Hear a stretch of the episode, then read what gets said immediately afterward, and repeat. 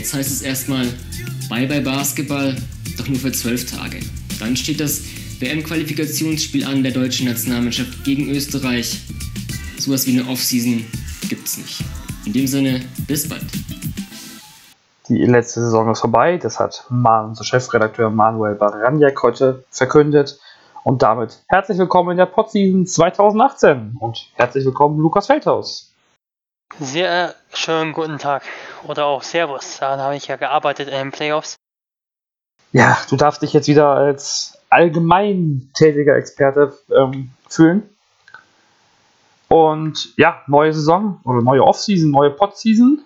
Und wir haben ein bisschen in unserem Format geschraubt.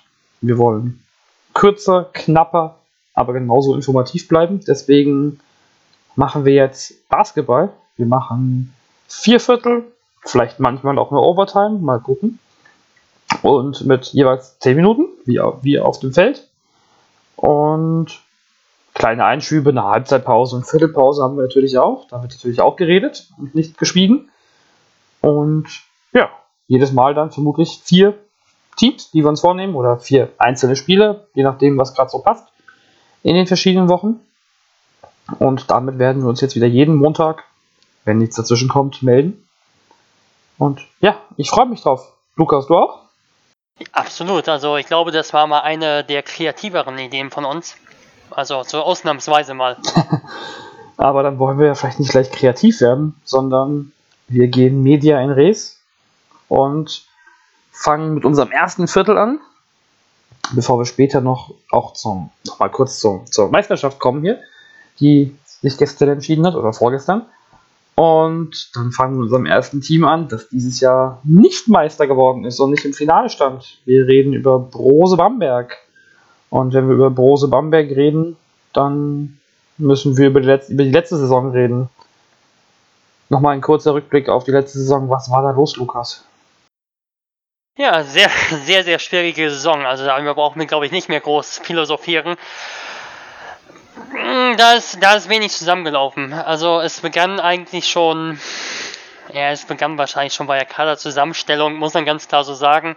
Und dann ging es eigentlich auch gleich los. Zu Saisonbeginn gab es gleich die Probleme mit Quincy Miller, der einer der wichtigen Faktoren, wichtigen Stützen für Brose Bamberg sein sollte. Ich glaube, wir müssten nochmal nachhören, was wir letztes Jahr gesagt haben über Quincy Miller. Das, äh ja, tut ein bisschen weh, genau. Also wir haben, glaube ich, gesagt, dass wir waren, glaube ich, schon sehr optimistisch, also dass, dass er die Rolle erfüllen kann, die er auch bei Roter Stern Belgrad erfüllt hat. Er war, muss man sagen, ein halbes Jahr in, bei Maccabi wegen eines Kreuzbandrisses erstmal raus und hat dann bei Maccabi auch keine besonders gute Saison gespielt. Und trotzdem hatte ich das Gefühl, dass das laufen kann. Sage ich ganz ehrlich. Und ja, schon in der Preseason hat sich gezeigt, dass er eigentlich nicht wirklich in das Team passte, dass er ein bisschen das gemacht hat, was er wollte. Und ich glaube, Linus Müller, der damals auch hier im Podcast war für Bamberg, der äh, hat das schon so ein bisschen auch so anklingen lassen, diese Skepsis. Aber wir waren, glaube ich, alle recht optimistisch, was aber auch daran lag, dass äh, Andrea Trinchieri gefühlt alles passend gemacht hat in seiner Zeit in Bamberg. Und äh, das, das war dieses Jahr eben nicht, in dem Jahr nicht der Fall. Und da, dazu kamen dann eben noch einige, und ich glaube, das ist in meinen Augen sogar mit der Hauptfaktor, enorm viele Verletzungen. Also, wenn ich mir vorstelle, wenn Bamberg jetzt zu dem Zeitpunkt oder vor ein paar Wochen, Playoffs sind ja jetzt vorbei, mit äh, Bryce Taylor als deutschen Spieler gespielt hätte und mit eben noch mit Patrick Heckmann als Ergänzung in der Rotation und mit Elias Harris, dann wäre das schon im März schon eine solide Rotation gewesen. Und äh, die Verletzungsprobleme waren ein großer Faktor, aber natürlich auch andere Sachen. Wie gesagt, Kaderzusammenstellung. Quincy Miller war in meinen Augen der zweite große Faktor. Da hast du zu dem Zeitpunkt auch nicht den idealen Ersatz mehr gefunden auf dem Markt.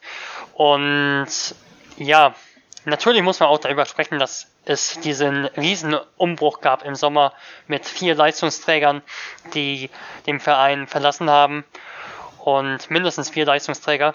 Und du hast eben auch schon Nikos Sissis frühzeitig verlängert gehabt, mit einem Nikos Sissis frühzeitig verlängert gehabt in der Saison zuvor.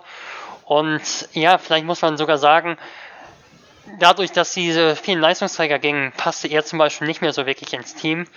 Und ja, so ein bisschen war es schon ein sehr verzerrter Kader, mit dem Bamberg dann die ganze Saison gearbeitet hat. Apropos Kader, ähm, Bamberg hat aktuell für die nächste Saison 17 Spieler unter Vertrag. Ähm, teilweise mit Baunach zusammen als Doppellizenzspieler. Ähm, wir können sie gerade mal durchgehen. Das ist Daniel Hackett, das ist Ricky Hickman, Maodolo, William McDowell, Will White aus der Pro, B, aus der Pro A, äh, Ali Nikolic, Neuzugang Maurice Ducky, Bryce Taylor als Deutscher dann, Nikolas Wolf, Nico Zieses, Patrick Heckmann, Arnoldas Kulboka, der wieder aus der Laie aus Italien theoretisch zurückkommen dürfte, ähm, Luka Mitrovic, Luis Olindi, Augustin Rubert, Elias Harris, falls er fit wird, Leon Kratzer nach seiner äh, Ausleihe nach Bamberg, jetzt erstmal wieder bei, äh, aus Würzburg erstmal wieder bei Bamberg unter Vertrag und Leon Radosevic. Das ist äh, schon mehr, als man in einer BBL-Mannschaft so brauchen kann, theoretisch. Ja, das ist schon, das geht schon in die Richtung von Maccabi Tel Aviv, dass die in der kommenden Saison zwei separate Kader haben wollen für Liga und äh, Euroleague. Dabei Nur ein bisschen dumm. ja gar keine Euroleague. genau das ist die Sache, genau. Aber Und- ich möchte jetzt, ich fange ja mit Spekulationen hier an. Ich gehe davon aus, dass vielleicht der ein oder andere da auch eine Euroleague-Klausel in seinem Vertrag hatte oder hat. Also ich gehe davon aus, dass wir nicht alle 17 Spieler äh, nächstes Jahr im Bamberger Trikot sehen werden. Ja, ja, also das ist jetzt glaube ich keine Riesenthese. Wir wollen ja keine Thesen Also, aufstellen. also, also, also, also ich glaube, es ist wirklich schwierig zu sagen. Also, ähm, klar, einfach zu sagen ist, dass die 17 Spieler natürlich nicht alle im Bamberg sein werden in der kommenden Saison. Aber es wird auch wirklich schwierig, teilweise Verträge aufzulösen. Wenn Ja. wir darüber äh, sprechen, dass ein Ricky Hickman zum Beispiel laut David, David Peck war es, glaube ich, 700.000 Euro, äh, 700.000 äh, US-Dollar oder so verdient hat. Das sind etwa 550.000 Euro netto. Und ja, da- das ist natürlich dann schon ähm, eine Hypothek. Bei Euroleague-Klauseln müssen wir halt auch unterscheiden oder auch hinterfragen, was das für Klauseln eben sind. Denn es kann einerseits sein, dass das heißt, dass die Verträge aus, automatisch nicht mehr geltend sind, wenn Bamberg nicht in der Euroleague spielt. Ich glaube aber, dass es schon häufiger der Fall ist, dass es sich dabei bei um Klauseln handeln, handelt, die eintreffen, wenn diese Spieler ein Angebot haben von Ja. Euroleague-Vereinen. Ja. Und das ist eben die Frage, Wer hat sich dafür überhaupt Ähm, empfohlen? Und wer sich dafür empfohlen hat, genau. Also da kommt vielleicht ein Daniel Hackett in Frage, der als Rollenspieler irgendwo sicherlich einen Job bekommen kann. Äh, Ricky Hickman bin ich schon nicht nur am Zweifeln, ehrlich gesagt. Und äh, Luka Mitrovic, vielleicht bekommt er, ja okay, äh, Roter Stern Belgrad spielt ja gar nicht in der Euroleague. Ist auch ein Fragezeichen zum Beispiel, ja. Also das ist wirklich schwierig. Also da wird Bamberg, und ich denke, dass das wird halt auch so geschehen. Da wird Bamberg den einen oder anderen Euro schon ausgeben müssen, um Verträge aufzulösen. Da bin ich mir sicher. Ob, Ja. Ich glaube aber, äh, es wird aber auch schwierig, das bei allen Spielern zu machen. Das Ja. muss man einfach so sagen, ja. erstmal muss Bamberg ja vor allem auch sich für einen Trainer entscheiden. Ähm, so richtig positiv klingt ja nichts in Richtung Luca Bianchi. Ähm, die Gerüchteküche äh, rollte ja über deutsche Namen bis hin zu John Patrick.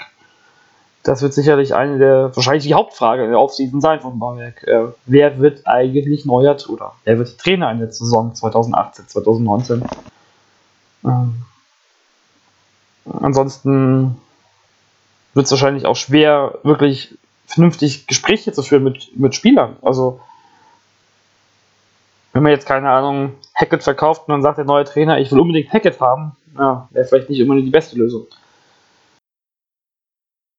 Ja, wobei man bei Daniel Hackett sagen muss, wenn es diese Euroleague-Klausel ge geben sollte, die du angesprochen hättest, dann ist es halt so, ich glaube, dann wird er sogar ohne Ablösesumme oder Ja, vielleicht für ein kleines Handgeld ge gehen, genau. Da, da, da, dann hätte jetzt keiner nicht unbedingt die Entscheidung. Nee, das nicht, aber, aber- äh, aber das ist schon wirklich, das, das ist schon eine riesen Hypothek, muss man wirklich sagen. Also, dass, dass dieser Kader, es steht quasi schon ein Kader da, aber der Kader äh, hat sich so nicht bewährt und es ist auch wirklich schwierig, individuell da gute Situationen zu schaffen, muss man einfach sagen. Also so ein Arnoldas Kolboka, der braucht seine Einsatzzeit, muss man sagen. Ähm, und aktuell, und auch Neon Kratzer braucht seine Einsatzzeit, aber aktuell kann man überhaupt gar nicht sagen, wie ein Kader aussehen würde, in denen sie Einsatzzeit erhalten würden, weil eben noch andere Spieler Vertrag, einen Vertrag haben, die ja, die man jetzt auch nicht unbedingt, die man nicht unbedingt haben möchte. Also ich glaube, bei Bamberg ist es aktuell wirklich schwierig, was zu sagen. Also ich glaube, da muss man wirklich Sachen einfach abwarten. Das ist zwar langweilig, aber ich glaube, so ist es einfach. Dafür sind wir ja noch sehr, sehr früh im Sommer. Ähm, vielleicht noch kurz ähm, die Einordnung, wer jetzt nicht gerade Arnoldas Kolboka verfolgt hat. Ähm, in Italien hat er sehr stark angefangen beim Team, was ziemlich weit unten in der ersten Liga in der Tabelle stand. Und dann sich aber auch ja, seine, seine starke Anfangsleistung nicht unbedingt na, halten konnte, zwar immer noch gut war, also keine schlechten Werte abgeliefert hat im Saisonschnitt. Ob das jetzt für Bamberg reicht, als Ausländer, als Importspieler, wird man sehen müssen wahrscheinlich. Also wirklich schwierig zu sagen. Also er ist ein exzellenter Werfer, hat auch vor allem Dreier genommen in Italien. Sein Club ist übrigens letzter geworden, muss man auch sagen. Letzter sogar, ja. Und er, also es ist schwierig zu sagen, aber man muss auch sagen, dieser Spieler hat in der vergangenen Saison in der Pro A gespielt und jetzt spielt, hat er schon in der ersten italienischen Liga gespielt. Bei solchen jungen Spielern kann das wirklich ganz schnell gehen. Man muss aber halt auch sagen, dass es vor allem ein guter Werfer ist und ist halt die, äh, bei ihm ist halt dann auch die Frage, wie er es passt. Er ist ein Small Forward, er ist nicht unbedingt der extreme Kreativspieler, er ist einer, der um Blöcke gehen kann, der vielleicht mal ein Dribbling setzen kann oder zwei Dribblings setzen kann und dann aus dem Pick and Roll vielleicht, wenn er frei ist, direkt den Weg, den, direkt in die Sicht zum Korb hat, dann kann er den Wurf nehmen. Aber er ist einer, der sicherlich nicht der absolute Kreativspielerstand jetzt ist und der braucht einfach seinen Entwicklungsfreiraum und ich würde schon bei ihm Zweifel anmelden, ob er den im Bamberg bekommen kann in der kommenden Saison. Ja. Kommt aber auf die Ausrichtung an und das macht es mir so schwer und da äh, werden wir wieder über einen Trainer diskutieren müssen. Über wen wir nicht diskutieren werden müssen, was, ich glaube, der Spieler, der am sichersten nächstes Jahr in Bamberg spielen wird, ist Maurice Ducky. Ist ja schließlich gerade erst dahin gewechselt wieder, nach seiner Zeit in Würzburg. Ähm, ein, ein, einer der besten deutschen Spieler in der Liga vermutlich mit, ähm, oder nicht nur vermutlich, sondern einer der besten deutschen Spieler der Liga letztes Jahr gewesen. Ob das jetzt Top 5 oder Top 10, 10 ist der Deutschen, sei dahingestellt. Was kann Stucky Bamberg geben? Auf dem Niveau, wo also, Bamberg spielen werden wird.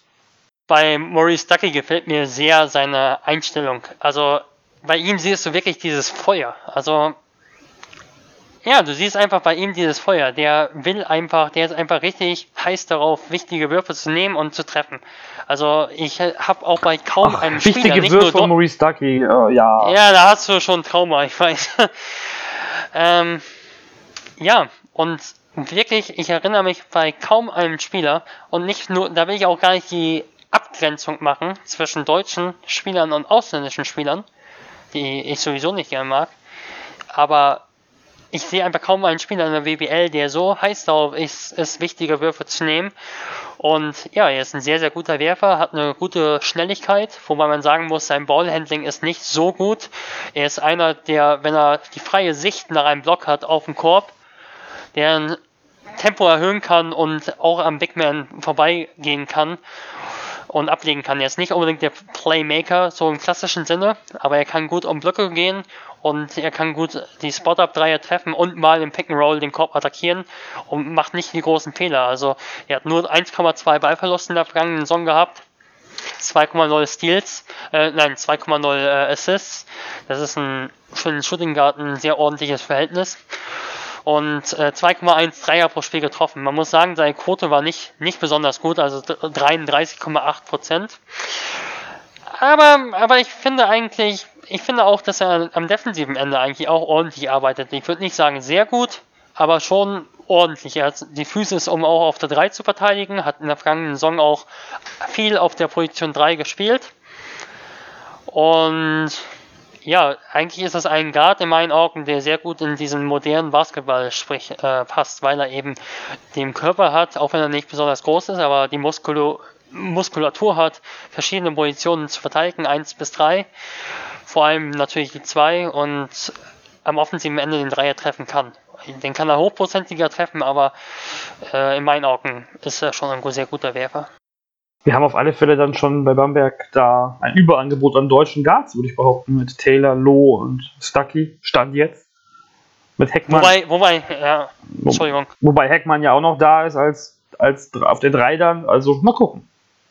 Ja, ich glaube, ich, ja, Taylor, ich denke, Bryce Taylor ist einer, den Bamberg unbedingt halten will. Ja, also er absolut. ist für mich eher, eher ein Small Forward, ähm, der klassisch auf dem Flügel spielt und kann natürlich auf, die, auf der zwei spielen und vor allem auch verteidigen. Aber das ist natürlich einer, den Bamberg halten will, da brauchen wir gar nicht mal reden. Denn, äh, ja, super Athlet, sehr, sehr guter Verteidiger. Ist jetzt natürlich lange ausgefallen, aber. Das macht mit Bamberg Deutsch- wahrscheinlich auch einfacher, ihn zu halten. Genau. Ja. Gut, dann hätten wir unser erstes Viertel schon absolviert und natürlich schon wieder überzogen direkt. Dann sparen wir uns einfach die Viertelpause und machen gleich weiter mit Maurice Duckys ehemaligen Team ähm, mit S. Oliver Würzburg. Wir bleiben einfach in Franken und du kannst nochmal Servus sagen.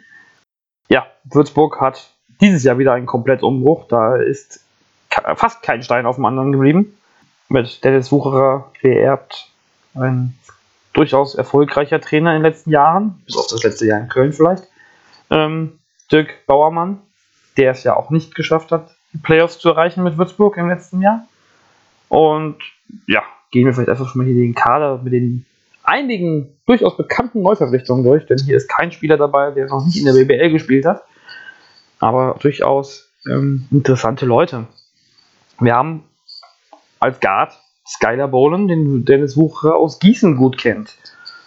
Und der sich in Jena letztes Jahr durchaus gut entwickelt hat. Ja, bei Skylar Bowling bin ich auch immer so geneigt dazu, Bowling zu sagen, ehrlich gesagt. Also ich finde, der Name ist so unkomplett. Ja, ich äh, bin immer bei They See Me Rolling, They See Me Bowling. Aber ja, äh, Wortwitze macht man ja schließlich nicht, ne? Nee, wir, wir vor allem nicht. Wir, Nee. sind, wir, sind immer, wir sind immer ganz seriös hier. Ja, die Frage ist ja bei Bowling, welche Position wird er spielen? Wird er als Point Ja, Guard oder als Shooting Guard kommen? Das ist die Frage, denn in Gießen hat er eher auf der Position 2 gespielt. 1 und 2, aber er hat neben äh, Cameron Wells, wenn wir von der Starting 5 ausgehen, auf der 2 gespielt und hat in der vergangenen Saison in Jena nur auf der Position 1 gespielt. Ja, also das ist die Frage. In der Pressemitteilung wurde er als Point Guard vorgestellt. Er ist in meinen Augen einer, der, der exzellent das Pick and Roll läuft, der in meinen Augen da auch gut gearbeitet hat, in der vergangenen Saison sich wahrscheinlich sogar verbessert hat. Björn Hamsen ist ja so ein, wirklich, ich muss dann sagen, so ein Pick and Roll Fetischist, der wirklich dieses Pick and Roll liebt und damals auch mit in die BWL gebracht hat äh, in Weißenfels. Oder sagen wir, Luka Pavicevic hat es sehr in die BWL gebracht, hat ja auch selbst mal gesagt, Björn Hamsen, dass er sich da einiges abgeschaut hat. Und ja, das hat er in der Vergangenheit echt super gemacht mit, mit äh, Derek Allen vor allem. Ich erinnere mich an das Spiel gegen Bamberg, da hat er zur Halbzeit, glaube ich, 9 oder 10 Assists schon gehabt. Und ja, ich, ich, ich bin ein Fan davon, dass, dass du zwei äh, Spielmacher auf dem Feld hast. Also ich mag ihn gerne auf der 2 sehen. Ähm, ja, aber ich Man muss ja glaube auch sagen, Wucherer hat häufig oder hat eigentlich in den Gießener Jahren immer mit zwei Point Guards oder mit zwei möglichen theoretischen Point Guards gespielt. Ich kann mir auch vorstellen, dass da noch ein zweiter Typ, der ähnlich, ähnlich ist wie, wie Bolin, der beide Positionen spielen kann. Äh, dafür in, in Köln mit gar keinem Point Guard gespielt hat, außer Leon Becker, aber okay, das ist ein anderes Thema. ich glaube, das ist wirklich, über die äh, Kölner Saison, da herrschen Fragezeichen. Mal gucken, ob wir die, diese vielleicht noch im Sommer aufgelöst bekommen, was da so, was da so lief. Ähm, ja, ja, ebenfalls genau, aber du stellst jetzt auch einen Kader zusammen, wo du keine Regelung hast, was Deutsche auf dem Feld betrifft. Also Richtig. keine Feldregelung, genau. Und äh, ja, da würde ich dir recht geben. Also äh, Fucherer hat in meinen Augen auch schon einen potenziellen, also wo ich mir vorstellen kann, einen Spieler verpflichtet, der in die Richtung zweiter Spielmacher auf dem Feld gehen soll mit äh, Mitch Craig. Brad Und Ach, Mitch Creek. Oh, oh, oh, jetzt. ja, Der ist doch eigentlich eher Vierer. gehen wir jetzt schon zum zweiten Spieler? Ja, dann gehen wir jetzt mit? Creek, wenn Genau. du möchtest. Ich habe übrigens, ich habe übrigens äh, Videos nicht gele Videos lesen macht man wirklich nicht. Also Nein. Videos gehört, Videos gehört und Videos gesehen. In dem Fall gehört auch. Äh, da haben die australischen Kommentatoren ihn Mitch Craig ausgesprochen. Craig. Und ich habe ich hab daraufhin nachgeschaut, was Varietäten betrifft. Und ähm, also generell wie das I im Australischen auch so I eher ausgesprochen. Aber es gibt auch die lokale Varietät, dass du sagst Craig. Also Craig ist wohl auch durchaus N. Okay, vielleicht müssen wir ihn Also, auch da selbst aber, mal aber, ist, aber ist auch egal. Das, das was wollte ich so als Off-Topic einfügen. Jedenfalls, er hat in Göttingen gespielt in der vergangenen Saison am Ende. Ähm, man muss auch noch sagen, er hatte eigentlich auch noch einen Vertrag in, in Australien. Und der wurde jetzt aufgelöst. Also das ist sicherlich auch wirklich traurig für die Australier, denn er hat wirklich für seinen Club fünf oder sechs Jahre, glaube ich, gespielt. Jedenfalls hat er einen guten Eindruck gemacht in Göttingen in der vergangenen Saison. In meinen Augen nicht völlig überzeugt, was aber auch daran liegt, dass er wirklich spät in der Saison kam. Und ja, dafür hat er es ordentlich gemacht. Er hat schon in Göttingen viel die 3 gespielt, muss man schon sagen. Also, er ist ein Spieler, der nicht unbedingt den Wurf hat, um die Position 3 zu spielen. Also, er ist kein guter Werfer. Aber er ist ein Spieler, der auch nicht unbedingt die Größe hat. Er ist, glaube ich, 1,96 groß, um auf der Position 4 wirklich der überragende Mann zu sein. Äh, das, das ist für mich ein Fragezeichen bei dieser Verpflichtung, muss ich sagen. Also ich finde ihn interessant so als Spieler, weil er sehr aggressiv spielt, weil er ein ordentliches Ballhandling hat. Aber ich finde ihn wiederum auch so wirklich ein bisschen fragwürdig, weil er nicht den super Wurf hat. Und wenn er natürlich nicht den super Wurf hat, hat das auch ein bisschen schwierig, äh, zum Korb zu dribbeln. Übrigens eine interessante Sache bei äh, Maurice, äh, Maurice sage ich gerade, der war in Essen, äh, bei Mitch Craig ist, dass äh, er mit der, rech mit der linken Hand wirft, aber er ist eigentlich Rechtshänder, also er ist so kontralateral, kann man sagen, ähm, programmiert. Also er ist, er ist, das ist auch was, was oft passiert. Also dass Spieler, ähm, die wirklich Probleme haben im Wurf, dass sie ihre Wurfhand wechseln und er wirft Dreier mit der linken Hand um Freiwürfe und schließt am Brett fast ausschließlich mit rechts ab. Also er wirft mit seiner schwachen Hand. Und ähm, ja, also er ist nicht der beste Werfer, ist aber einer, der mit beiden Händen, vornehmlich mit der rechten Hand, am Brett abschießen kann, der wirklich extrem aggressiv spielt. Und äh, ich habe ihn nochmal angeschaut. Ich dachte auch, Jonathan, dass er vielleicht eher für die 4 kommt, aber ich, er hat in Göttingen dann doch, muss ich schon feststellen, als ich ihn nochmal angeschaut habe, schon viel die 3 gespielt, muss ich sagen. Und er ist einer, der schon auch mal den Ball nach vorne bringen kann. Seine größte Stärke ist der Fast Break, dass er den Ball selbst pushen kann und dass er auch brachial verdankt mit seiner Athletik abschließen kann. Okay, dann haben wir zumindest, aber dann, ja, dann ist da ja auf den großen Positionen noch mehr Platz, als ich, als ich jetzt eigentlich dachte.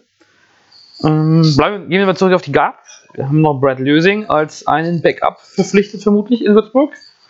Ähm, ja, in Oldenburg. Er ist mir eigentlich quasi nicht aufgefallen in der ganzen Saison. Nee, mir auch nicht. Das ist echt, äh, der muss der muss seine, seine, ja, seinen guten Auftritt aus Ludwigsburg wahrscheinlich wiederfinden. Eher Einser oder Zweier Backup? Ich glaube, ich glaub, er ist eher ein sein Backup, weil er das wirklich klassisch gespielt hat überall.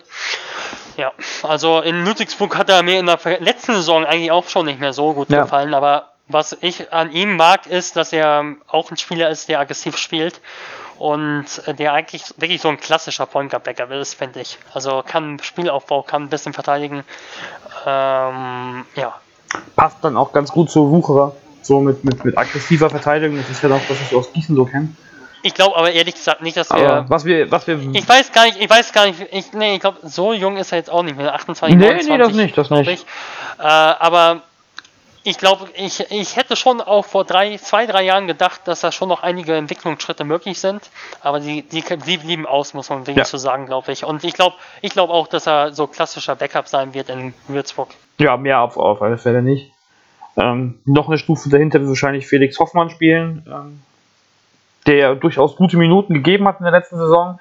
Auch vor allem als aggressiver, als aggressiver Verteidiger, aber auch, glaube ich, ab und zu mal ganz nette Offensivszenen hatte, wenn ich das so richtig in Erinnerung habe. Ja, wird, eine, wird wahrscheinlich auch wieder die kleine Rolle spielen, die er dieses Jahr hatte. Sicher auch ein wichtiger Mann im Training. Ja, auch, für die Teamchemie als, Vor, allem Hero. genau das, ja. ja. Ähm, neu dazugekommen ist dann aber auch noch Florian Koch, einer von den ewigen Talenten der BBL. Ähm, Ja. Auch aus Ludwigsburg gekommen jetzt, während Lösing auf Umwegen aus Ludwigsburg gekommen ist. Ja, ja, ich weiß nicht. Also bei Flo Koch. An guten Tagen kann er zwar einem die Dreier also einschenken, wie, wie, wie ein Koch Suppe einschenkt oder so, aber ja, ansonsten also das, das hat er wirklich ja überragend gemacht, also quotentechnisch. Also über 50% glaube ich Dreier getroffen in Ludwigsburg, aber man muss auch echt sagen, das war extrem viel Garbage Time. Ja, ja. Also eigentlich, äh, ich würde es als Risiko bewerten, diese Verpflichtung. Ja, ich würde es auch als Risiko bewerten, aber er ist eigentlich ein Spieler, der schon zu Dennis Wucherer passt, weil er eben die weil ähm, Dennis Wucherer zwar schon das Halbfeldspiel mag, aber er ist auch einer, der eben, weil er gerne auf viele Ballhändler setzt, durchaus es mag, einen Spieler zu haben, der so als klassischer Komplementärspieler fungiert, wie ein Evan Ruggy das gemacht hat vor ein paar Jahren. Letztes Jahr Alex Foster und vor zwei Jahren äh, Manigat. Und Ebenfalls, ihr ja, habt immer so. Es waren immer welche dabei. Seit immer so die klassischen, die, die im Passbreak auch nochmal äh, so als zweite Welle, Secondary Break, zweite Welle zurückkommen ähm, und zurückkommen oder nach vorne kommen und den Dreier dann nehmen können. Und er ist so ein Spieler, das kann, das kann er zum Beispiel spielen, das muss man schon so sagen. Und ich glaube, deshalb mag ich ihn Dennis Wucherer auch. Der kann durchaus ins System passen. Bei ihm ist halt wirklich die Frage, wie, das, wie es defensiv passt. Und er ist halt wirklich ein Spieler, der ist nicht so mobil. Also das heißt, er ist kein Spieler, der so stark darin ist oder eigentlich überhaupt gar nicht stark darin ist, um Blöcke zu kommen. Dafür fehlt ihm die Mobilität. Er ist ein Spieler, der wirklich klassisch Spot-Up wirft und wirklich klassisch äh, oder in Transition die Dreier nimmt. Äh, ich finde es eigentlich ganz interessant, den Gedanken, dass er auch auf der Position 4 mal zukünftig vielleicht mal spielt, weil er eben da vielleicht die Schnelligkeit hat, um auch mal zum Korb zu gehen.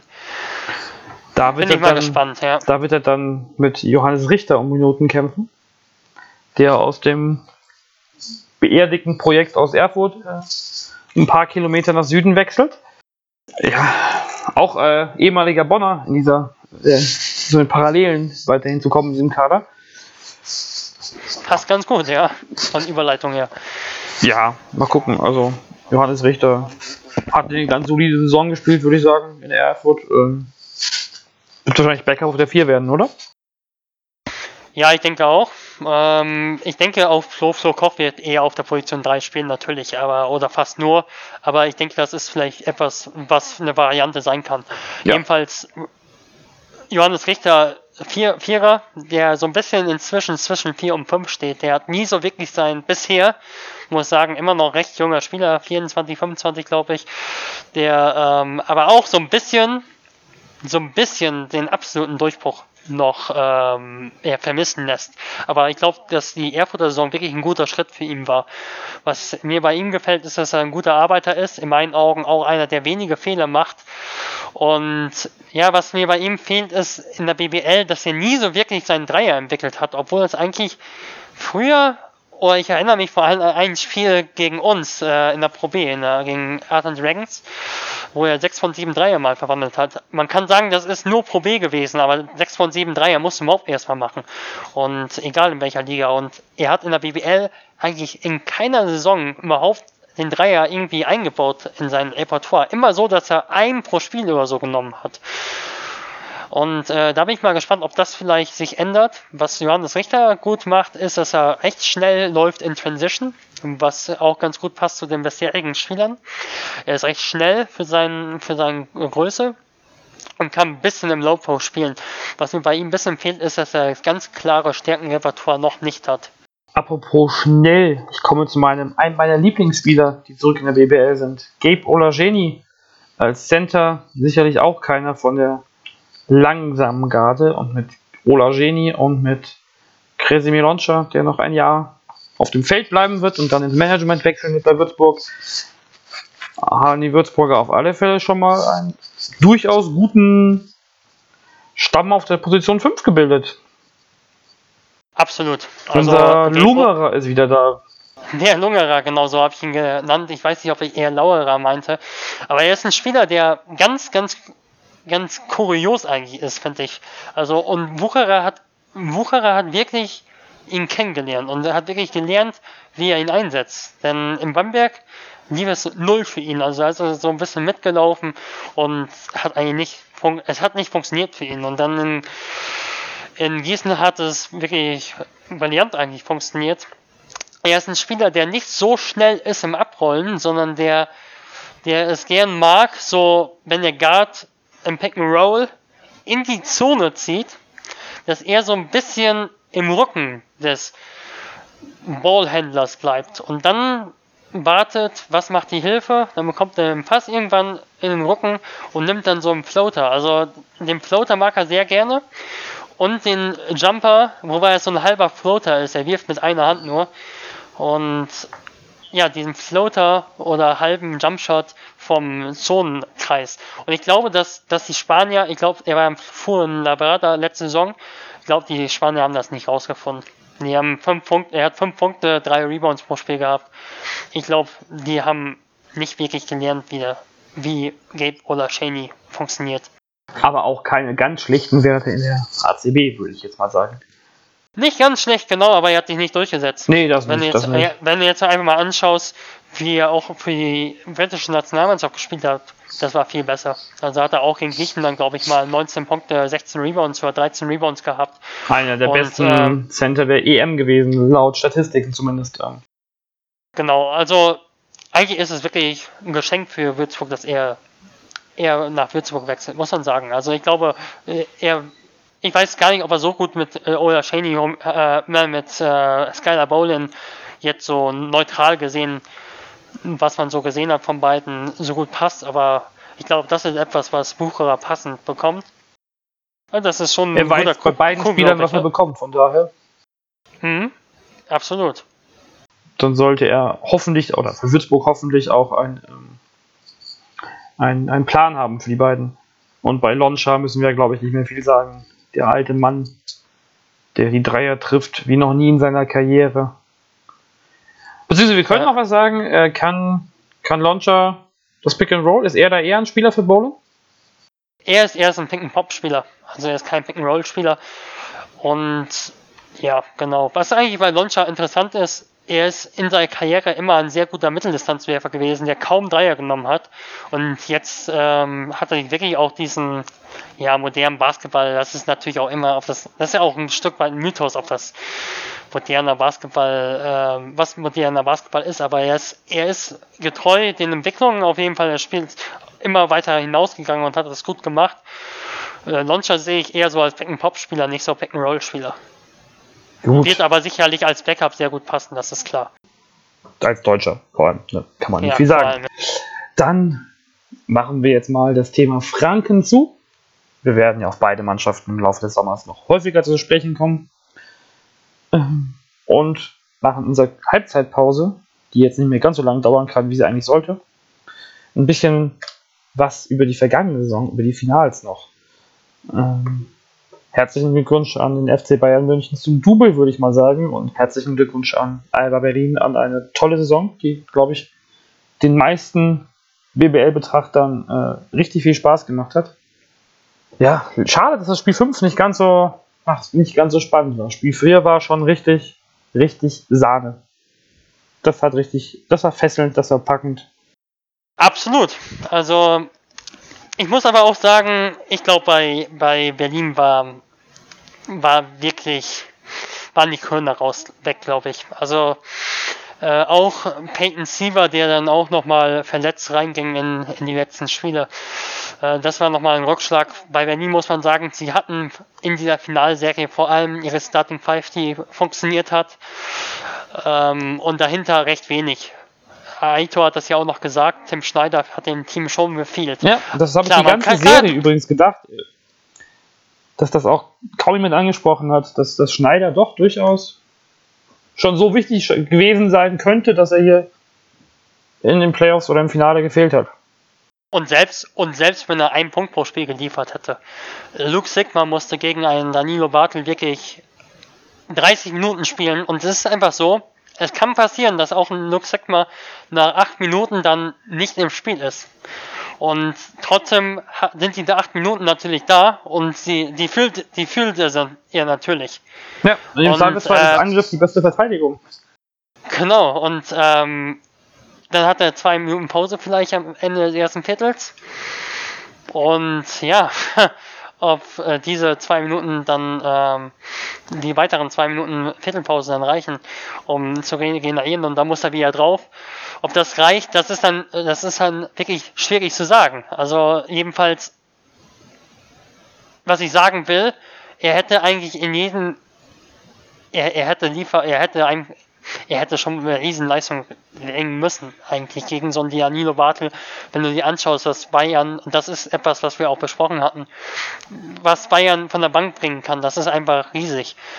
Da arbeitet Luke Sigma acht Minuten erstmal gegen Danilo Bartel, hat da Schwierigkeiten zu punkten, hat da zwei Minuten Pause, vielleicht am Ende des Viertels dann nochmal zwei Minuten Viertelpause. Und ja, und dann arbeitet er gegen Alex King weiter. Der, der, äh, der nur das macht. Ja, genau. Eine gute Serie gespielt hat. Da musst du bei Berlin. Ich, ich glaube, es, ich glaube, es war mega schwierig für Luke Sigma in die Serie ja. zu kommen und trotzdem hätten sie ihn gebraucht. Und, ja. äh, und deshalb, äh, es hätte, und das war vielleicht, das war sogar gut, fand ich, in der Viertelfinalserie gegen Oldenburg im letzten Spiel hat Luke Sigma sehr viel auf der Bank gesessen und war dann in der Zeit, in der er drauf war, da war er sehr wichtig, aber er konnte eben in dieser Serie kaum mal in einem Spiel nur 23 Minuten spielen. Danilo Bartel hingegen konnte das. Ja. Aber das Gute für Berlin, ähm, um jetzt ein bisschen in die Pot-Season zu kommen, also auch zu diesem zum Finals, Berlin muss oder hat drei Spieler, die nicht die doch keinen Vertrag für nächstes Jahr haben. Das sind Butterfield, Siever und äh, Clifford. Also wenn die, wenn da vielleicht auch noch zwei oder drei von verlängern sogar, ähm, sind die ja fast mit demselben Team wieder da. Und dann sind die nächstes Jahr sicherlich auch ein Team, was, was aus diesen Playoffs auch lernen kann. Ja, ich hoffe, dass der Kader so zusammenbleibt. Also Luke Sigma, ich kann mir vorstellen, dadurch, dass Alba eben nicht die Euroleague in dieser Saison gespielt hat und dadurch, dass er auch schon recht bekannt ist in Spanien zum Beispiel, und dadurch, dass er eben einen Vertrag hat, ich glaube, dass Berlin schon eine sehr hohe Ablösesumme für ihn haben will. Er hat ja erstmal nach dem Spiel gesagt, ja, er bleibt. Mal gucken. Ja, äh, Marco Baldi war sich ja am Telekom-Podcast sowas von sicher. Also er hat ja, gesagt, zu 99,9 Prozent. Gut, er darf ja auch, das muss er auch wirklich mal sagen, er darf auch keine Zweifel anmelden. Also wenn er öffentlich Zweifel anmeldet, er sagt so, ja, wahrscheinlich bleibt er, dann heißt das, ja, genauer gesagt, für Konkurrent, er hat eine Klausel oder sowas. Richtig. Und deshalb darf man das, das natürlich nicht überinterpretieren. Aber ich gehe aktuell auch eher davon aus, dass diese Verträge erfüllt werden. Eher wäre ich vielleicht am Zweifel bei Marius Gigonis. Der Junge ist 24 Jahre jung, hat einen EU-Pass. Und es gibt durchaus Mannschaften, die einen Spieler mit einem EU-Pass brauchen, ja. die in der Euroleague spielen. Das, den würde ich eher als zweifelhaft vielleicht äh, sehen, ja. Aber ich denke, große Teile werden da bleiben. Aber darüber können wir dann ja auch äh, in der Folge, wenn es mal Personalentscheidungen aus Berlin gibt, reden. Kommen wir nochmal zu Bayern äh, im Finale. Das war schon teilweise sehr gut. Also Manuel hat es in seinem Kommentar zu den Finals ja auch schon gesagt. Die Adjustments, die berühmten, die haben funktioniert. Nach Spiel 1 kam München sowas von stark zurück. Genau wie im Viertelfinale ja schon gegen Frankfurt. Ähm, das, was so unsere Kritik ja auch war nach dem Trainerwechsel, hat Bayern doch gut hingekriegt. Bayern hat am Ende der Saison einen sehr guten Defensivbasketball gespielt. Sie haben auch immer, wenn es wirklich heikel war, dann doch noch die richtigen Schüsse gezogen. Wo ich mich halt jetzt wirklich schwer tue, ist, dass, dass sich jemand dann hinstellt und äh, sagt, ja, Marco Pesic hat alles richtig gemacht mit dem Trainerwechsel. Man muss sagen, ja, Sascha Djordjevic hat zwei Spiele in der BWL verloren und davon eines gegen Alba Berlin zwei Tage nach dem Eurocup aus und das nach einer Disqualifikation nach, von zwei Schlüsselspielern. Aber man darf natürlich auch die Leistung natürlich nicht schmälern. Man muss einfach auch sagen, äh, die Schlüsse kamen und man hat am Ende, ich glaube wirklich, wenn du die ansiehst, wie Nia Djedovic am Ende wirklich den Tränen nahe war oder sogar auch geweint hat. Also da siehst du, das war wirklich auch eine Mannschaft, das ist eine Mannschaft, die eine gemeinsame Mission wirklich erfüllt hat. Und äh, das musst du natürlich respektieren, das ist klar. Ja, absolut. Also das, Und, ja. das war wirklich eine, eine, sehr gute Serie von Berlin, äh, von München nach Spiel 1. Aber weiterhin Respekt an äh, Sascha Djordjevic, der in meinen Augen einen sehr guten, dabei bleibe ich, einen sehr guten Grundstein gelegt hat. Ja. Mehr als das sogar, ja. Radonic hat es am Ende gut gemacht, besser als ich erwartet habe, aber ich äh, würde immer noch da mindestens mal drei Viertel des Erfolgs von München äh, Djordjevic anheften. Ja, und da wollen wir auch äh, Radonic auch wirklich nicht kritisieren, also nee, nee. in dem Sinne. Ja, aber er hatte ja, Aber, aber, er, aber er hat keine Mannschaft halt übernommen, das muss man ganz klar sagen, die riesig irgendwie vorbelastet war oder so. Also das, das war jetzt nicht so, dass er äh, in den Abstiegskampf oder so eingetaucht ist, Nee. sondern er hat eine Mannschaft, die äh, übernommen, die wirklich mal auch schon über große Strecken funktioniert hat und, so, und sogar eine, die einen Titel schon gewonnen hatte. ja. Ja, aber äh, Radonic hat die richtigen Schlüsse gezogen, in meinen Augen, was sehr gut geklappt hat in der Viertelfinale gegen Frankreich zum Beispiel, äh, Frankfurt, nicht mal treiben, gegen Frankfurt.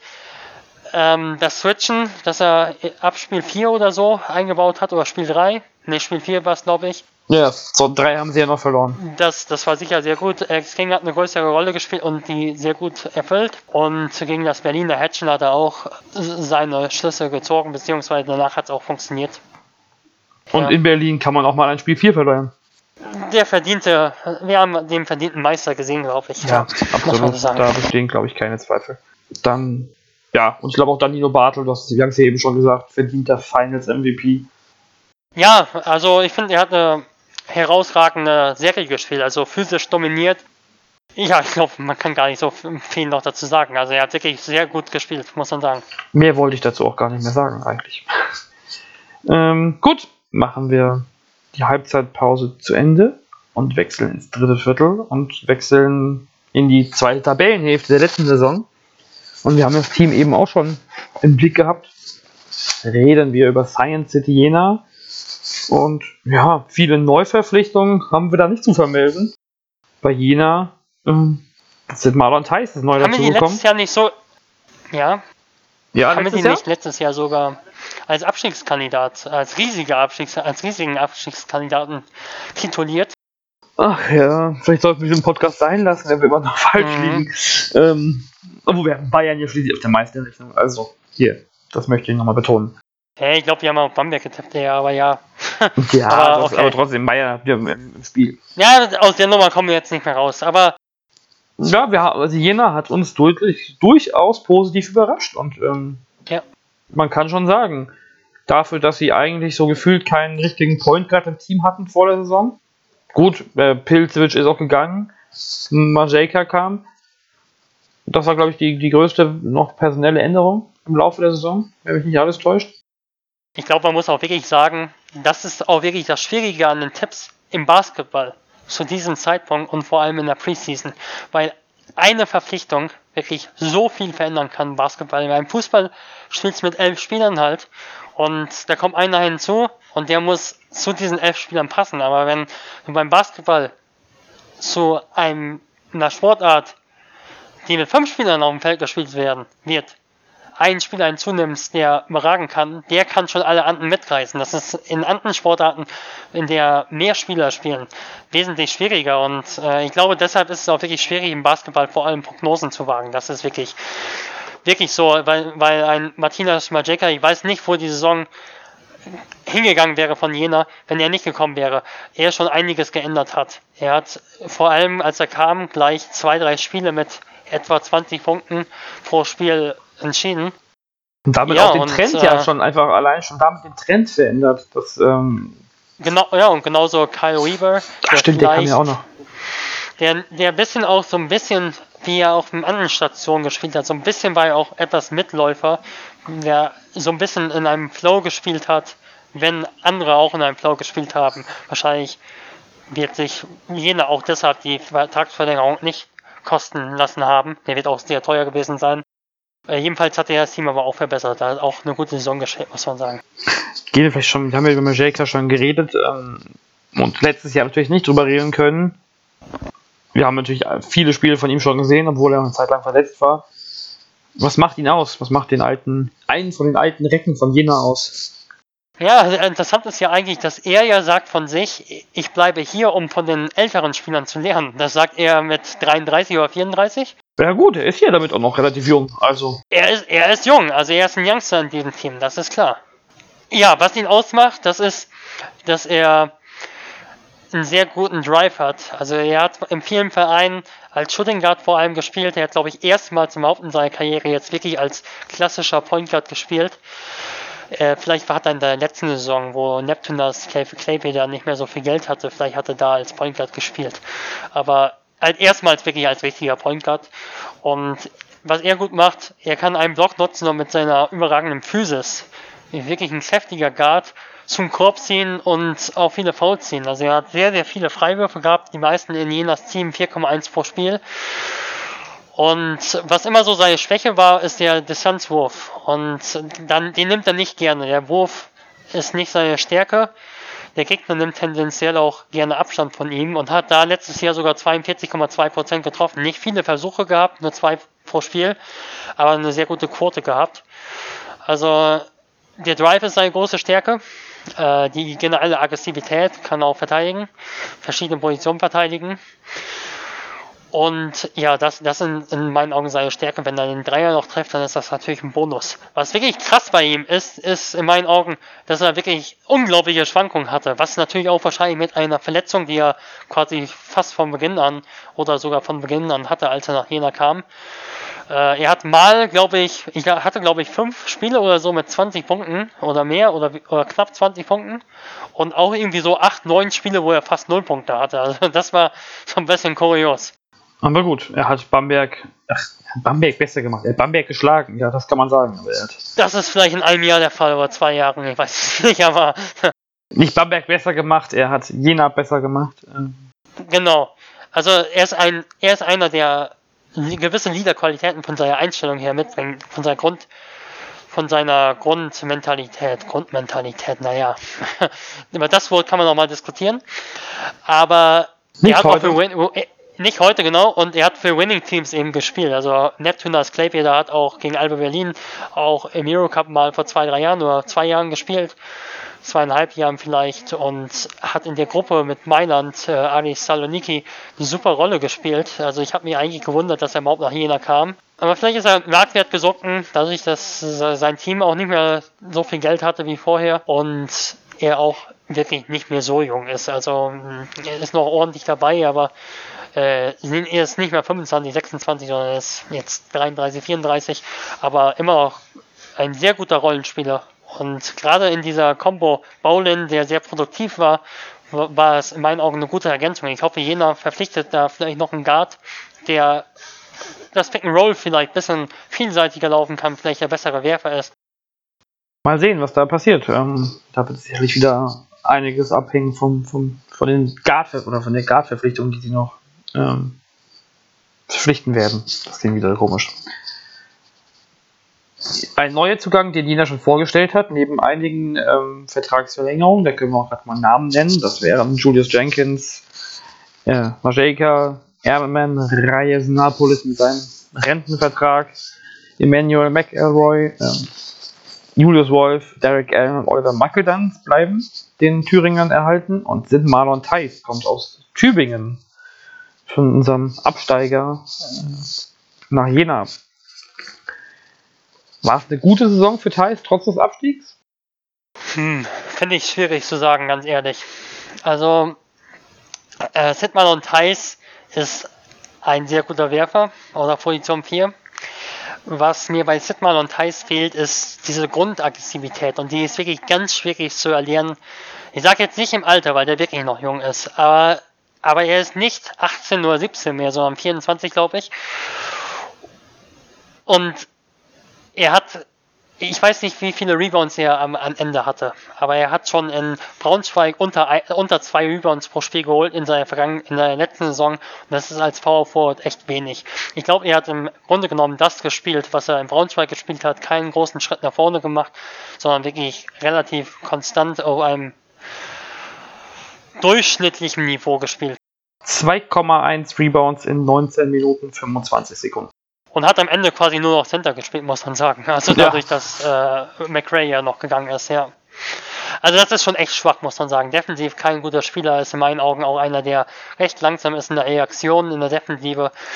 Aber er ist ein Spieler, der eine genau eine Rolle eben erfüllen kann. Sehr, sehr, er ist ein sehr guter Werfer und hat eine gute Armlänge, Armspannweite, vielleicht einer, der schon Potenzial hat, auch in der Verteidigung zu switchen.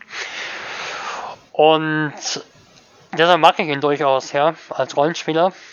Und die, die da, und es war eigentlich interessant, finde ich. Also bei Jena zu sehen, wie junge Spieler auf Position 4, Stefan Hauke und letztes Jahr Max Ugrai eigentlich vor, vorher na, besser als sie zuvor gespielt haben, neben diesen, in Anführungsstrichen, alten Recken. Und ich glaube, dass, dass das wirklich eine vorteilhafte Situation auch ist, mit so vielen Liedern zusammenzuspielen. Und ich glaube, dass Mal und Thais genau diese Rolle erfüllen kann. Und wie ähnlich wie das Max Ugrai und Stefan Hauke gemacht haben. Ich würde mir jetzt als Jena-Fan bei der, bei der Konstellation trotzdem noch jemanden wünschen. Im Moment, ich weiß gar nicht, wie die alle spielen sollen. Ich wollte gerade sagen, äh, wir bräuchten, also Jena bräuchte einen Vierer, der reboundet, aber. Ich weiß nicht, ob er auf den Vierer kommt. Also sie haben Julius ja, Wolf auf der Position ja, 4 und sie haben Sidnall und Thais man muss auch sagen, äh, Max Ugrai war auch kein maragner Rebounder. Der fangen nee, das schon deutlich Jena, besserer. Ja, glaube ich, längere Zeit schon Probleme mit dem Rebounding gehabt. Also. Ja, das, das stimmt durchaus. Aber ähm, ich glaube, das ist eben das, was ein kleiner Club abgeben muss. Irgendwas muss ein kleiner Club wie jener, in Anführungsstrichen klein, aber die haben halt wenig Geld, muss man so sagen, im Vergleich zu den anderen Clubs. Ja.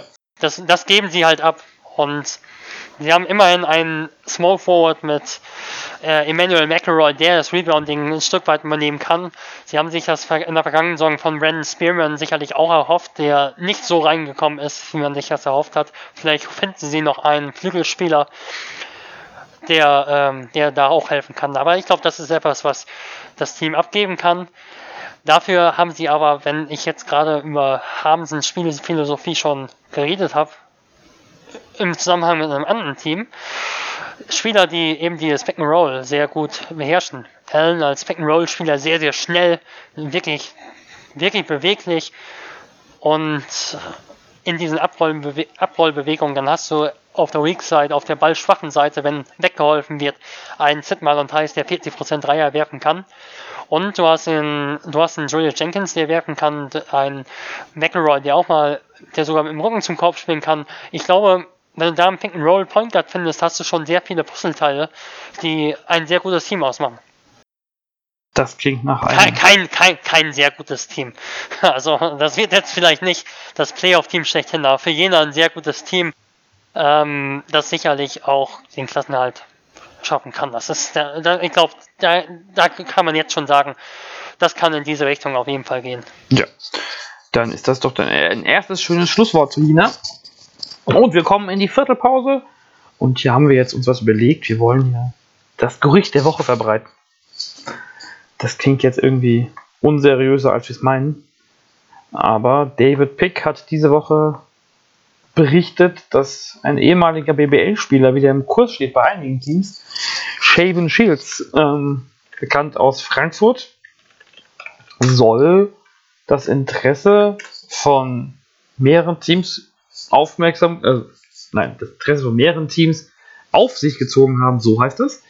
Ähm, einerseits von den New Orleans Pelicans, die in der Sommer League einsetzen wollen, und dann sind auf alle Fälle Baskonia und die Bayern ähm, im Gespräch. Wäre das ein Mann für Bayern? Ja, also ich glaube schon, dass das ein Mann für Bayern ist. Man muss aber natürlich auch schauen, dass Bayern schon gar nicht so schlechte Spiele auf seinen Positionen hat, auf der Position 3 und auf der Position 2. Sie haben Reggie Redding in der vergangenen Saison gehabt, sie haben äh, Vlado Lucic, sie haben äh, Jared Cunningham. Er kann auch der, äh, Siobhan Shields, ein Spieler, der auf der Position 3 spielen kann. Sehr, sehr guter Ballhändler ist für die Position 3. Vielleicht nicht der schnellste Spieler, aber einer, der kräftig ist, ein gutes Ballhandling hat. So ein bisschen wie der Mitch äh, Craig von, von Würzburg. Sehr, sehr physischer Small Forward, der auch die 2, er kann auch die 2 spielen gute laterale Geschwindigkeit, die es ihm ermöglicht, eben auch auf der Position 2 zu verteidigen. Also er ist ein sehr guter Verteidiger. Mit 2,1 Meter eins Größe eben auch in der Lage, auf der 4 zu verteidigen. Wo man sagen muss, ein bisschen physisch ist er nicht so stark. Man muss sagen, die haben auch einen ganz interessanten Stil gespielt. Sein Team in Italien, Trento, äh, Trient auf Deutsch, sie kamen ins Finale und sie hatten unglaublich viele Spieler, die etwa zwei Meter groß sind. Die hatten einen Power Forward mit Dominic Sutton, der in, Gott, äh, in Ulm gespielt hat, mit äh, Dustin Hoke, der auch nur 1,98 groß ist, hatten es auch 1,98 groß. Die haben teilweise eine Line-Up gespielt, in der der Zweier also 2,3 Meter drei groß war und der Fünfer, oder nicht nur teilweise, sondern meistens sogar. Äh, wo der Center 1,98 Meter war. Sie konnten extrem viel switchen und haben eigentlich einen völlig ungewöhnlichen Basketball gespielt. In Frankfurt zum Beispiel hat Javon Shields auch vor allem auf der Position 4 gespielt sogar. Und in äh, Trient auf der Position 2-3. Äh, was, was er kann, weil er ein gutes Ballhandling hat. Und ja, das ist eigentlich das Interessante. Und Bayern hat auch einen Kader, in der in der dem sehr, sehr viele Spieler um die zwei Meter groß sind. Da ist ein äh, Devin Booker, der 2,5 Meter fünf ist, der aber sehr, sehr athletisch ist. Da ist ein Stefan Jovic, 1,98 groß oder 1,95 groß. Und da passt eben sehr gut rein. Also du kannst viel switchen mit so einem Spieler. Für mich ein guter Rollenspieler. Kein guter Werfer, muss man, muss man schon sagen. Vielleicht auch nicht der Spieler, der, der ähm, der Mega-Scorer ist, aber ist einer, der der Verteidigung sehr helfen kann und offensiv schon den Korb attackieren kann. Ja, also ich glaube schon, dass er reinpassen kann. Aber er ist natürlich schon sehr früh in der Offseason, aber kann reinpassen, denke ich. Wie wahrscheinlich, äh, ich lege jetzt aber eine Prozentzahl fest, wie wahrscheinlich ist es, dass er München, äh, dass er in München spielen wird? also, äh, das ist, glaube ich, jetzt wirklich was für ein Hellseher. Also, keine Ahnung, der spielt vielleicht noch vorher äh, Summer League. Baskonia kann ihn auch gebrauchen, weil er einen dänischen Pass hat, wegen seines Vaters, der Däne ist. Und ja, ich weiß es nicht. Ich will mich da gar nicht festlegen. Also ich glaube, wenn man irgendwie ein Prozent, ich, ich würde dann gering anfangen. Baskonia hat ja auch durchaus Geld, muss man sagen. Ich würde sagen, aktuell dann so 20 Prozent oder so. Baskonia also hat hier übrigens Spiel. Off-Season-Gerüchte, ja. Spiel 3 in der spanischen Liga verloren gegen Madrid und hat den Heimvorteil damit wieder abgegeben an Luka Doncic und Co. Dann machen wir uns auf ins letzte Viertel und sprechen noch über ein Team, was auch schon ziemlich weit ist mit der Kaderplanung. Die BG Göttingen. Die BG Göttingen ist vor allem auf den deutschen Positionen schon ziemlich weit, denn wir haben mit Herrn Grüttner Bakul, Herr Larsit wie heißt der eigentlich? Wie spricht man den eigentlich aus? Laris. Laris. Laris. Oh, das ist ja, lang, ist ja fast ja. langweilig auszusprechen. Mit Dominik Lockhart, mit Jakob Albrecht, mit Stefan Haugkohl, mit Rückkehrer Mathis Monninghoff und mit Dennis Kramer. Die deutschen, die deutschen Positionen schon mehr als abgedeckt. Und jetzt kam hier vor kurzem die, ja, die Top-Meldung, dass Darius Carter für zwei, für zwei Jahre gleich verlängert hat. Für zwei Wochen. Für zwei Wochen. Das, wäre, das wäre eher was für andere Clubs vielleicht, ja. Ja, die Zeiten sind auch in Frankfurt mittlerweile vorbei, wo die zwei Wochen Verträge abgeschlossen wurden. Das stimmt allerdings, ja. Ähm, aber ja, genau wie auch Lockhart ja schon für zwei Jahre verlängert hat. Ein Zeichen für Kontinuität in Göttingen. Die ja auch durchaus ein Team waren, was von der Etat, Mindestetat-Regelung durchaus, naja, bedroht erschien oder zumindest die da ähm. Das wird nochmal ein anderes Thema vielleicht. Ja, das, sein. das, ein, das ist ein Kandidat. Ja, nein, das ist, das ist vielleicht sogar ein Kandidat wirklich auch mal für so ein Halbzeitpausen-Thema hier. Ja, ja aber das, auf alle Fälle. das stimmt, ja. Aber ja, bleiben wir erstmal bei den Spielern. Einer, der letzte Saison durchaus überrascht hat, war Herr Grüttner Bakul oder Grüttner, äh, wie man ihn auch gerade nennen möchte bei den Doppelnamen. Ja, ähm, was war, wie würdest du ihn beschreiben und welche Rolle wird er wahrscheinlich dieses Jahr wieder oder spielen bei Göttingen? Eigentlich ist das schon eine ziemliche Sensation, muss man sagen. Denn damals in der Pro B hat er in Würzburg 15 Minuten pro Spiel gespielt, drei Punkte pro Spiel aufgelegt, hat zwei Dreier in der ganzen Saison, ein oder ein Dreier in der ganzen Saison getroffen. Der ist ein Spieler, der sehr beliebt war bei seinem Trainer in, in Würzburg. Der Trainer hat auch vorher ihn in Stahnsdorf trainiert und ihn mitgenommen nach Würzburg in die zweite Mannschaft. Und ja, er ist ein sehr, sehr harter Arbeiter. Er ist spielerisch schon limitiert, muss man sagen. Ähm, ich glaube, das ist ein Spieler, der einfach vor allem in wenig Einsatzzeit aufs Feld kommt und ein Gegenspieler zum Beispiel ausschalten kann oder hart zum Rebound geht. Ich denke, seine Rolle, ja, vielleicht fünf bis zehn Minuten pro Spiel, wenn alle fit bleiben. Also er hat teilweise sehr viel dieses Jahr gespielt, teilweise auch 25, 30 Minuten. Aber ich glaube, am Ende war es schon deutlich weniger dann wiederum, als Darius Carter zurück war. Und ja, und äh, Brian Rush war, glaube ich, auch zwischenzeitlich mal raus und dadurch hat er schon einige Spiele gehabt, wo er viel gespielt hat. Aber ich glaube, dass er gut darin ist oder Göttingen auch gut daran gelegen ist, dass, das, dass er zehn Minuten vielleicht spielt, fünf Minuten spielt und in denen wirklich alles gibt. Und gerade jetzt mit den neuen Verpflichtungen äh, hat Göttingen auch schon einige deutsche Spieler, sodass es wirklich auch ein Kampf um Positionen wird, um Minuten wird. Absolut, absolut. Äh, für Lenny Lase, ja, jetzt haben wir den Namen gar nicht gemerkt. Wahrscheinlich Lenny muss man ihn sich auch nicht richtig merken, denn Sehr hart. der hat dieses Jahr keine Rolle gespielt. Ich gehe nicht davon aus, dass er nächstes Jahr eine spielt. Ja, im, im, Training ist das natürlich solche Spielern immer wichtig. Und gerade auch, weil solche Spieler, was ich mit solchen Spielern meine, das sind eben Spieler, die auch schon auf Pro B-Niveau durchaus solide Minuten hatten und gute Rolle hat, Rollen hatten. Das sind eben keine Spieler, die bisher nur in der Regionalliga gespielt haben. Und deshalb ist es schon gut, dass Göttingen in der Breite so, schon sehr viele Spieler dieser Art hat. Auch äh, Jakob Albrecht ist ja auch einer dieser Spieler, der aus Essen kam. Ja, das ist. Äh, und sie können ja, man sieht es ja an Grüttner, dass sie durchaus mal überraschen können und äh, auch ja, Stabilität dem Team geben können auf dem Platz, auf dem Parkett. Ganz genau, also das ist eben der Unterschied, wenn du einen Spieler hast, die werden immer so als Busfahrer karikiert, aber äh, karikiert, aber ähm, eigentlich, das, das ist, na, natürlich ist das despektierlich, da brauchen wir nicht reden. Aber es ist halt so, dass das Spieler sind, die in der Pro B zumindest gespielt haben. Und Pro B ist nicht so weit weg von der WWL, wie als, als wenn du irgendwelche Jugendspieler nimmst, die in der MWBL drei, vier Punkte pro Spiel gemacht haben. Die bei allem Respekt, den Jungen will ich jetzt auch gar nicht diskreditieren, aber sie hatten auch mal äh, Menzel, ich, ich kann jetzt nicht mal mehr den Vornamen gerade, aber äh, das ist schon. Nee. Der 10 Turnover das, das, wird, das, das, das, wird, das wird immer peinlicher gerade für uns. Das, das wird immer peinlicher.